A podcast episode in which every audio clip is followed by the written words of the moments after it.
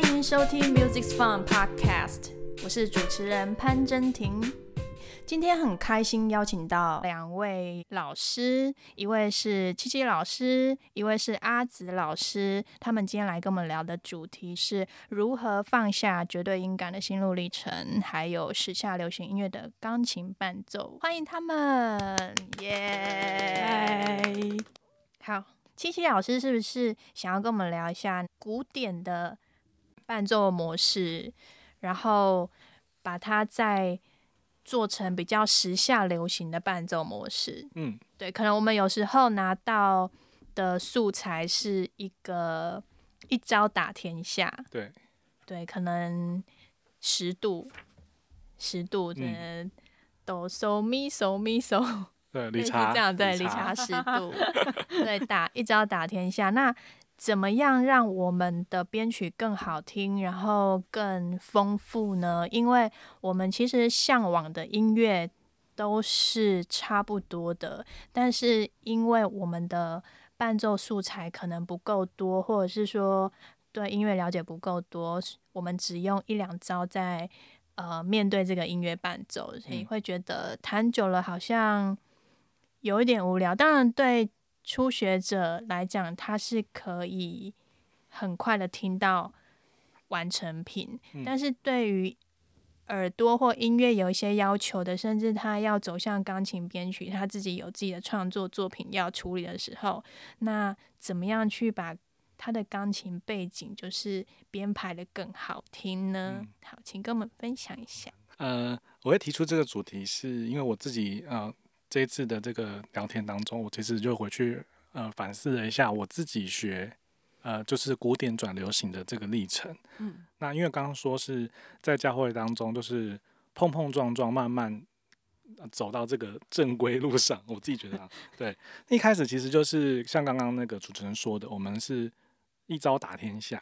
因为其实我根本就不知道那些音它所代表呃为什么左手是呃根音五度十度那些度数音程的东西，其实一开始也都没有。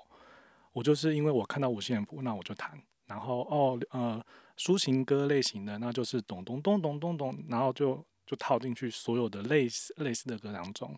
然后让右手就是好，那就是压和弦，然后和弦我就刻意的记住特定的位置，然后我也不会在乎好不好听，和谐不和谐，就这样子弹，嗯。然后弹个一百首，好，这是第一阶段。嗯。那第二阶段开始，其实你会得到一些反馈，嗯。会说，诶诶，那钢琴手弹的不很很奇怪，或者你弹太多了，好吵哦。哦，你会开始有一些不满意的声音会从你的团员当中过来，嗯对。然后慢慢其实你会开始对自己所弹的东西觉得好像没有那么适合，好，然后你会开始对自己的东西不满意，嗯，对，这是我的第二阶段，所以那个时候我开始做减法，嗯对我开始说好，那那我就不要谈那么多，我就看我就拿掉。但是拿掉我也不知道我要怎么拿，所以那个那个时候我其实就是跟自己问，就是告诉我自己说好，那就呃，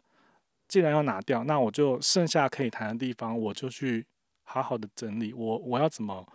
以谈的最少的量的程度，但是我又能够在乐团当中是平衡的，然后是可以被听见的，然后不会不和谐。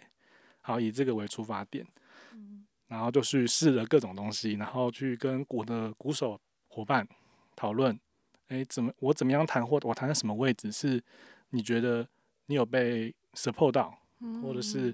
呃，你觉得哎，我们一起这个时候一起弹什么东西，一起打什么东西，你会觉得是被会是好的感觉，对，所以我就慢慢自己整理了一些拍型出来。嗯当然那时候因为没有这么好的工具，我就是徒手画音符，歪歪扭扭，歪七扭八 哦，对。但是就是那那那个时间的累积，然后你慢慢去从你自己呃你写的这些笔记当中，你发现哦，原来呃是这样子跟鼓手打的东西有一些配合的，对。那所以我就知道说好，节奏可能是个关键，所以在嗯第三阶段，其实我就说好，那那个鼓手，你可以教我打鼓吗？对，那我就去学鼓了，学爵士鼓怎么打。当然我没有到很强，但是嗯基本的 beat 怎么样去分配，然后过门什么时候要放，嗯其实我开始有概念了。然后我也知道，哦，原来平常在练团的时候，为什么鼓手那样打，我已经有了一个想法，哇，很不错。那我就开始去做记录，然后我呃学了鼓之后，其实整个思维不一样了。我会开始发现，呃，我在生活当中，我可能听个音乐，或者说我只是在走路，我会开始打拍子，我会开始自己就是好像在 B-box 这种这个东西看起来很就是很很不经意，但是你回到乐团当中，我再去弹钢琴的时候，我就发现我的思维不一样。嗯，我原本弹钢琴是我要去想哦，这个小节我要弹跟五十，然后就是我会念一段咒语，告诉自己，对，然后我就要把这个咒语呈现出来。但是现在就不一样，现在变成是我好像在打鼓，我用钢琴在打鼓的嗯的感觉，所以钢琴的伴奏编曲就变成嗯、呃很活，然后是嗯、呃在那个鼓手所营造的律动里面去产生一些对话的机会。嗯，对我。觉得节奏这件事情对于 流行呃学古典钢琴的人来说是也是很大罩门，因为我记得我嗯。开始接触流行的时候，常常在那边练二四拍，因为嗯流行的流行跟古典的拍点就是重拍不一样。嗯，对，对，然后可是呃，像一开始我开始接触乐次方的时候，我身旁的朋友是学流行乐出来的，然后我们去听呃听演唱会，嗯，然后我就会打正常的古典的拍子，一二三四，哦一二三四嗯，然后他就会说。你这是古典的拍点的、然后我就想 啊，什么东西？对，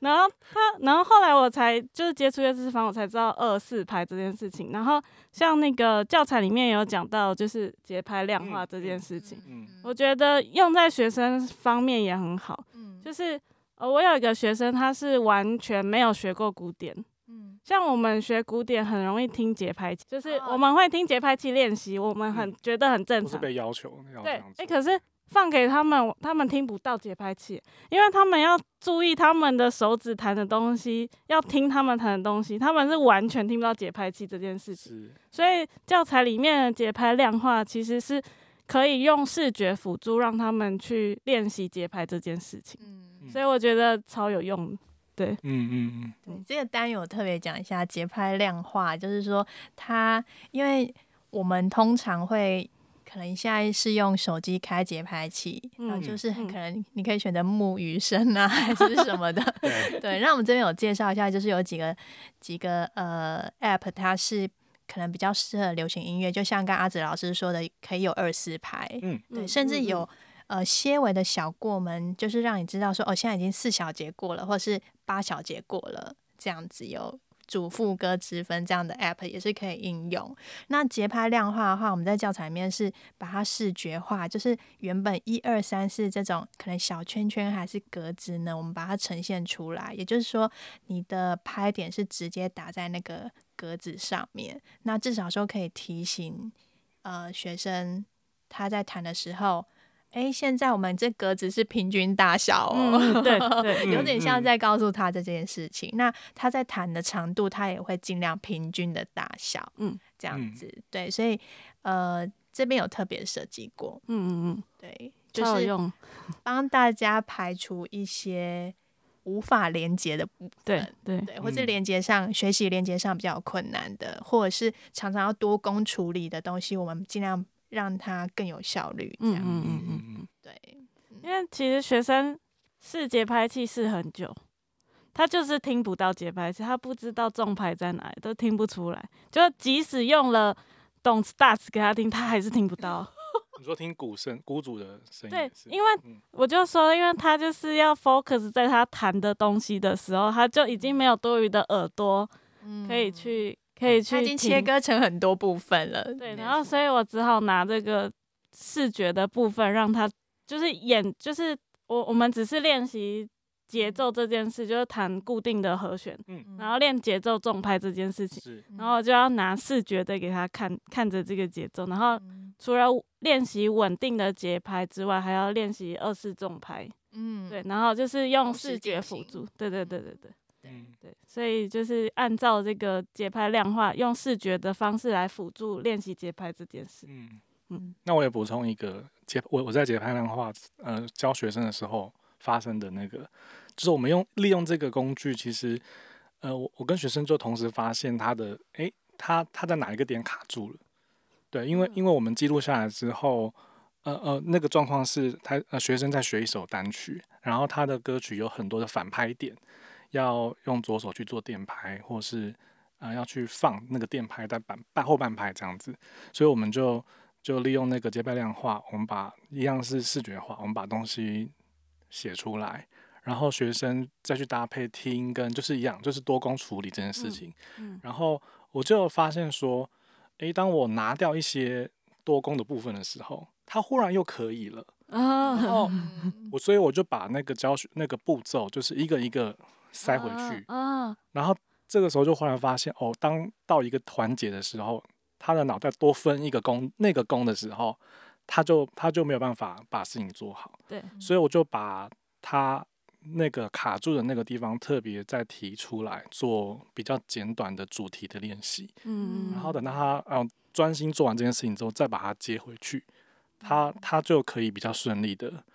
去把弹唱这件事情同时做出来。嗯，对，我觉得哇，很惊奇的，一个一个体验。真的，他自己也觉得很惊讶哦，原来我我的弱点是在哦是在哦，当我左手要做电拍的时候，我就没办法再再专心唱跟把律动做好这件事情。嗯所以我就把右手先好，我就专心把电拍这件事情先想好，然后练好之后，我再把唱再加回去。对，那个步骤步骤的那个明确度就出来了。嗯。嗯对我觉得教学很有趣，就是你要常常在主观跟客观来回，嗯就是你呃，可能要有你自己的你自己本身，或者是你要站在学生立场想，这是比较是主观的。嗯可是你要跳脱出来，客观去观察一下，诶，这个学生盲点到底是什么，才能啊帮助他。对，嗯所以蛮有趣的教学的部分。嗯我觉得老师很厉害，就是一直都在观察学生，然后怎么样帮他破除盲点。嗯，对，然后就打怪打怪。打怪打怪，对，真的是一直来。升级 升级，对这样子。我在想说，他们的呃，他们一开始会提出说，他觉得他应该是什么问题吗？主动的问老师说：“哎、老师，你是觉得我哪边是不是应该要调整？有遇过这样的学生吗？有没有自己发现的？嗯，有我呃刚刚那个学生他自己一直都知道他节拍不好嗯这件事情。对他，他他有满腔热血，他想要记录下他的声音跟他的弹唱，嗯但是他他一直他一直这个心魔就是他觉得他节拍不好，哦所以他没有办法把弹唱这情这件事情做到可以，他边边在做很好的律动的时候，他又能够很专心的去演绎他的歌声，所以他就他他就会说，老师，那我节拍不好，对，那怎么办？这样子，或是哦，我好害怕，那你给我简单一点的律动弹法就好了。嗯对但是他他们会提出这样的一个问题，但是他们具体是什么，就他不得而知，嗯，因为他就是知道哦节节奏不好了，嗯嗯对嗯，但是是什么呢？那要从哪个点切入呢？那就要透过教学工具，或是我们老师跟学生之间的沟通的来回，去嗯去帮他抓出来，对嗯对嗯嗯对，抓漏大师。就像听 EQ 一样。对，对，因为有时候他拍子不好，或是这边，哎、我我对刚刚那个七七老师有讲到电补，你要不要跟我们的听众说明一下什么叫呃电拍拍电电拍哦对，就是一个专有名词，说说明一下。对，虽然它很不明显，但是你不弹它，跟你弹它，它它会赋予那个那一段伴奏一个更不一样的生命力。前进感嘛，对，对，会嗯会更流畅，更更啊，一直在往前进的感觉。嗯，更流畅。然后，其实我觉得一个关键就是它更有节奏感。嗯嗯嗯对，因为它多补了一个短短的东西，我们会觉得有点跳起来的感觉。嗯对，它可能是长拍，它可能是短拍，它都会有不一样的感觉在，嗯，或者是它是附点拍，还是说就是一般的八分音符，这样也都有不同的感觉在。对，有的时候有电拍的时候，学生反而拍子会更准。嗯，有的时候，嗯很像帮忙他算反拍的感觉。对对，对，我发现呃，比方说只是纯粹打四拍，那学生提出说啊，我节奏感不好，所以我到下一个小节那个拍子就歪掉的。有时候可能是指法的问题，对不对？嗯嗯对，大家都有遇过吗？嗯，对，有的时候学生他们都会乱用自己的指法，就是，可是我都会建议他们还是要固定，就是呃这样才比较不容易弹错。就如果你要分分心其他事情，譬如说你要唱歌的时候，或者是你要看着歌词唱歌的时候，嗯你势必就是手手是要用摸的，所以我都会建议他们还是固定用固定的手指来弹这样。你指的固定是他每一次弹同一首歌的指法都会没改有没有，就应该说和弦，譬如说我们转位和弦的时候，嗯可能原位我们都会是用一三五嗯弹，因为那个音型是最好弹的，除非有升降啊，我们以没有升降来讲，嗯然后转位转到一转的时候，可能是一二五，嗯对？就是让他们固定用嗯就转位，应该说以你弹键的距离来去设定你的固定的手指，这样。嗯嗯嗯嗯因为有的时候学生他会乱用，嗯，就可是有的毫无根据，还是说他可能找到一个很好的方式？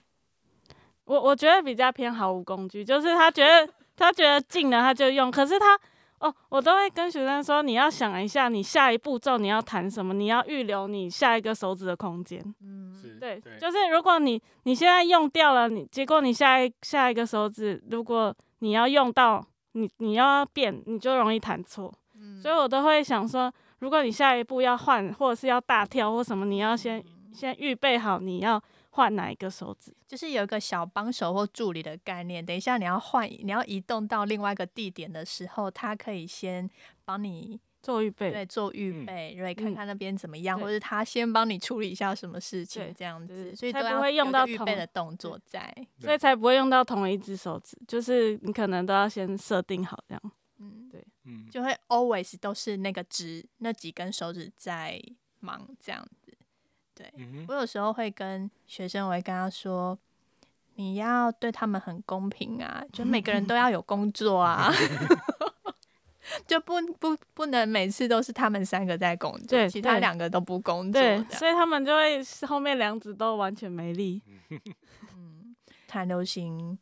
后面两根手指的力道非常重要，对，他真的，们嗯非常的主要，常常在控制主旋律的部分。对对对，